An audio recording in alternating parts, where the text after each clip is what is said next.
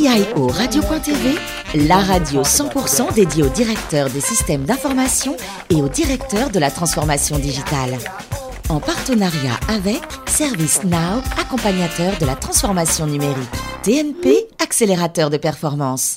Bonjour à toutes et tous, bienvenue à bord de CIO Radio.tv. Vous êtes plus de 11 000 DSI, dirigeants d'entreprises et acteurs de la transformation digitale, à nous écouter chaque semaine en podcast et nous vous en remercions. À mes côtés pour co-animer cette émission, Benoît Ranini, l'excellent président et cofondateur de TNP Consultant, et Mathieu de Montvalon, le non moins excellent directeur technique de ServiceNow. Bonjour messieurs.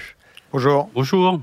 Est-ce que l'un et l'autre, vous êtes clients pour les entreprises euh, d'EDF Bien sûr. Bien sûr, évidemment. Hein. Et en tout cas, il y a pas mal de concurrence. En tout cas, c'est ce qu'on va voir grâce à notre invité du jour, François Reynaud, DSI et responsable numérique d'EDF Commerce. Bonjour François. Bonjour. Alors vous, vous êtes parisien, vous vous spécialisez dans l'électronique en école d'ingénieur et quand vous voyez l'arrivée du numérique, vous sentez que c'est vers ça qu'il faut aller. Euh, comment on arrive à voir ça? Parce que là, on est dans les années 80. Comment on fait qu'on sent que c'est vers ça qu'il faut aller? Une fois que vous avez fait euh, un projet avec un montage euh, électronique analogique et que ça marche pas, et que tous les gens expérimentés vous disent mais t'inquiète pas, ça marchera jamais, mets du numérique, ça va corriger tes données et puis petit à petit programme ton numérique et ça va le faire. Vous commencez à découvrir euh, le numérique. Alors, le numérique dans les années 80, c'était quand même déjà basique, hein, soyons très honnêtes. Mais progressivement, voilà, on, l'électronique devient de la programmation. Et de là à passer directement, euh, abandonner le fer à souder pour un clavier, il n'y a qu'un pas. Il n'y a qu'un pas. Et votre premier job, c'est sur le périphérique parisien. J'exagère un peu, c'est citadin en fait, hein, pour Oui, tout à fait. le trafic. Visionnaute citadin, mais effectivement, j'ai percé le périphérique parisien à 2h du matin avec des voitures qui passent à une ah vitesse euh, Allez, inavouable. Ah, c'est pas vrai. Ah, oui, oui. à renverser tous les chapeaux de clown et tout ce que vous avez posé par terre. Hein, c'est magnifique. C'est vous qui faisiez les capteurs électroniques, c'est ça? En fait, alors non, je les faisais pas. Euh, le projet que j'avais en école d'ingé, pour la préfecture de police de Paris et puis pour la ville de Paris, c'était de relier les boucles d'induction et les différents types de, points de comptage de véhicules qu'il y avait notamment sur le périphérique pour arriver à faire une modélisation du trafic sur le périph et pouvoir arriver à afficher ce qu'on voit maintenant, c'est euh, porte d'Italie, porte de machin dans tant de minutes. Voilà. Et euh, accessoirement, on avait mis aussi des prises pour que euh, la préfecture puisse mettre des radars. Oui, c'est ce que j'allais vous demander justement. et puis alors fin 85. Il faut bien un business plan au projet, hein, quand même. à un moment. Euh, c'est logique. Je disais fin 85, vous partez à Mayotte pour informatiser une entreprise d'État qu'on va pas citer ou qu'on citera peut-être. Donc on va pas citer. On va pas citer, d'accord. Et là, vous aviez de l'électricité. Vous me disiez grâce au diesel. C'est ça qu'on appelle la fracture numérique aussi? Alors, là, il n'y avait rien de numérique. Hein, là, rien de numérique du tout. Il n'y avait même pas l'électricité. Non, non. Bah, Mayotte, dans les années 80, euh, il y avait à peine l'eau courante. Il y avait l'électricité sur très peu. C'était quatre groupes électrogènes euh, qui fonctionnaient au diesel. Bah, quand on en avait, c'était bien. Quand on n'en avait pas, il fallait répartir la charge. Donc, on pouvait avoir 160 volts dans les prises. Ah, Et c'est là où, effectivement, l'informaticien est content d'avoir fait de l'électronique parce qu'il faut réparer sans arrêt les cartes des onduleurs. Incroyable. Et enfin, retour en France chez EDF, aux études et à la R&D, vous reconstruisez le système informatique pour l'ouverture à la concurrence. Vous devenez DSI d'EDF Commerce. Alors, on ne sait pas tous ce que c'est qu'EDF Commerce. C'est en fait la partie commerciale d'EDF, celle qui est en relation avec le client. Ça paraît logique. Mathieu de Montvalon. Alors justement, il y a un an et demi, vous avez lancé un grand chantier de refonte de votre SI, la gestion client. Comment aujourd'hui vous, vous comptez concilier les deux, les deux axes euh, qui sont sous-jacents de cette transformation, à savoir la relation purement commerciale que vous avez avec vos clients d'une part, et d'autre part, plutôt la relation de support de service de ces mêmes clients Alors, je pense que ce qu'il ce faut avoir en tête, c'est que pour nous, il y a trois choses importantes. Le client, il est au centre de tout. Parce que de toute manière, si le client ne vous choisit pas et n'a pas envie de rester chez vous, tout le reste, ça tombe. Donc le, le deuxième point, c'est euh, finalement la compétitivité, tous les services innovants qu'on peut lui mettre. Et le troisième point, euh, c'est la conformité, ce qu'on appelle en bon, en bon anglais la compliance. Donc, dans notre projet de refonte, en fait, on essaye de modulariser globalement là où on avait des, gros back-ends euh, sous SAP ou sous Oracle euh, ou d'autres bien pires que ça. on essaye de refondre et de modulariser tous les trucs pour que le marketing puisse, quand il a une idée, euh, de manière assez limpide, aller tester son idée, la rajouter à notre système, essayer de faire que tout soit cohérent avec le reste, qu'on ait une vue 360 à peu près propre, mais surtout que chacun reste indépendant et que si un truc marche pas, on l'arrête, si un truc euh, marche et porte, on le développe, etc. C'est vraiment ça l'idée qu'on a. Benoît. Donc effectivement, il y a, c'est un marché maintenant qui est concurrentiel, hein, que ce soit dans le B2C, très. Euh, très concurrentiel dans le B2C et dans le B2B. On a, vous avez parlé de, de, systèmes d'information type SAP, type Oracle, pour limiter les désabonnements ou pour croître avec des nouveaux services on peut appeler des nouvelles technologies autour de l'intelligence artificielle, la data science. Comment vous avez pris ce virage? Alors déjà, on n'a plus de clients abonnés. Hein. On a des clients qui nous choisissent. Bon, voilà. Comment est-ce qu'on prend ce virage? Je pense que c'est naturel. Enfin, côté, euh, quand on est une direction commerciale, euh, de manière, tout le monde regarde un peu ce qui, ce qui est fun, ce qui plaît aux clients. Donc ça fait quoi 20 ans qu'on parle d'expérience client. Alors ça n'avait pas forcément ce nom-là, mais on en parle.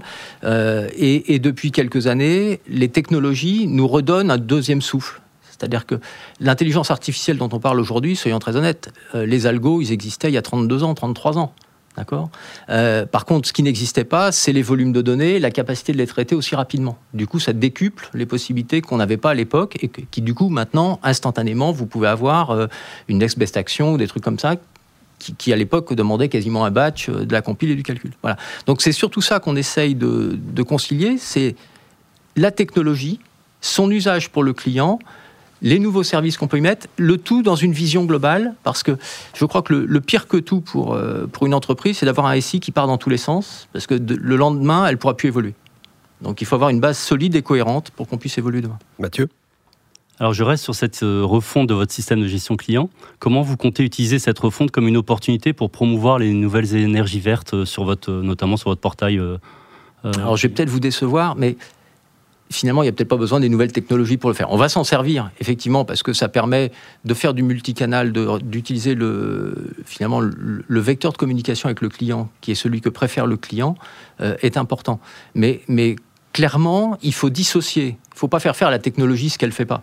Euh, soit on a un programme qui nous permet d'adresser, un programme marketing, qui nous permet d'adresser des clients, et on va effectivement toucher leur attente. Et vous avez une chance que votre programme, il ait du succès soit vous mettez les meilleures technologies du monde et tout ce que vous voulez, mais vous avez juste mal ciblé votre client et il ne se passera rien.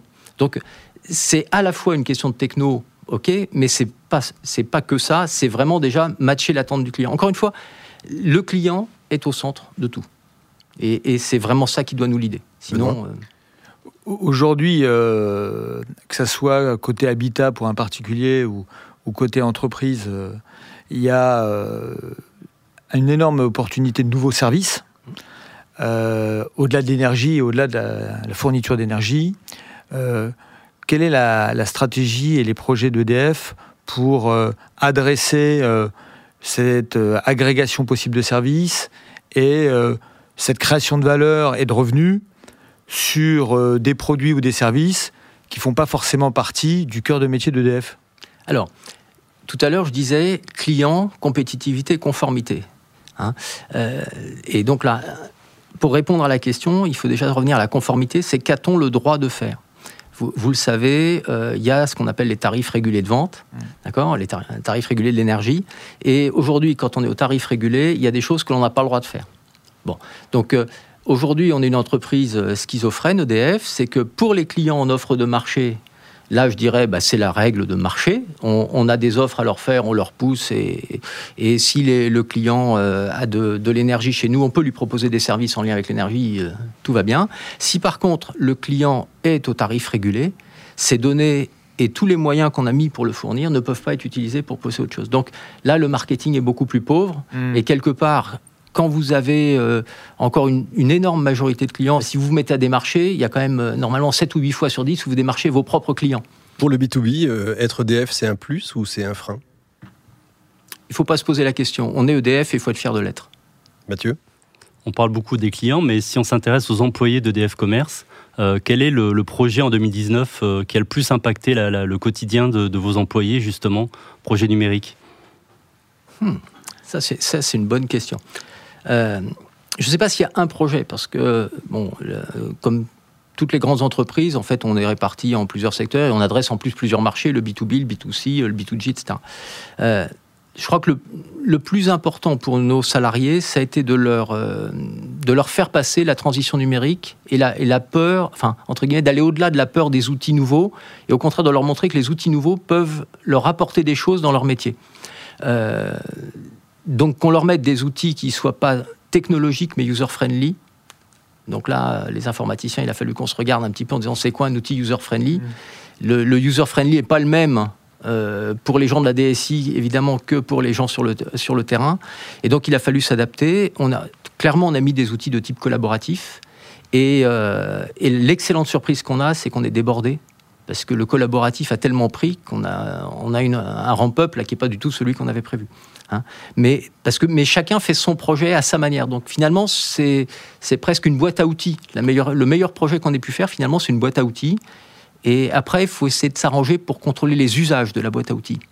C'est un peu dit, un autre domaine. Benoît. Sur, justement, pour continuer sur cet aspect un peu RH, euh, pour... Euh, faire euh, tous ces projets à haut niveau de technologie, euh, d'intelligence artificielle ou, de data science ou de blockchain, ça nécessite d'attirer des, talents. Euh, quand on est à la tête de la DSI commerce d'EDF, on a du mal ou pas à attirer des talents et à les garder? Je mentirais si je dis on n'a pas de mal à les, à les attirer. Hein. pour plein de raisons, parce que DF peut avoir une image un peu lourde, un peu négative parfois quand on écoute la presse. Euh, on a aussi un statut euh, qui est statut des industries électriques et gazières avec des grilles de salaire.